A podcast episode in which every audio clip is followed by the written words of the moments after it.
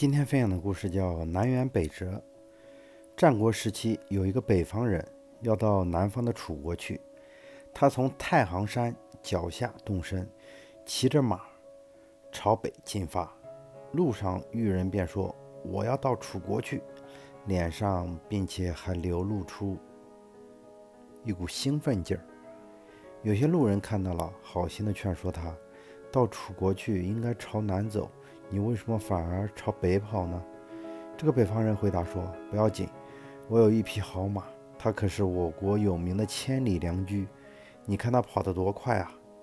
不管你的马跑得怎样快，朝北走总是到不了楚国的。”路过的人说：“不要紧，我还带有充足的旅费的。”路人又说：“旅费多也不济事，朝北走无论如何是到不了楚国的。不要紧。”我还有一顶好的马夫，他可是我国赶马技术领域里数一数二的高手。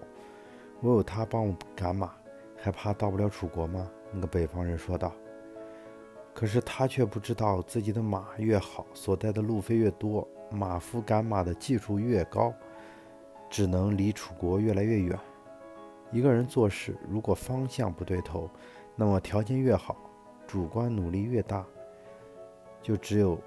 使他离，就只有使他距离目标越远。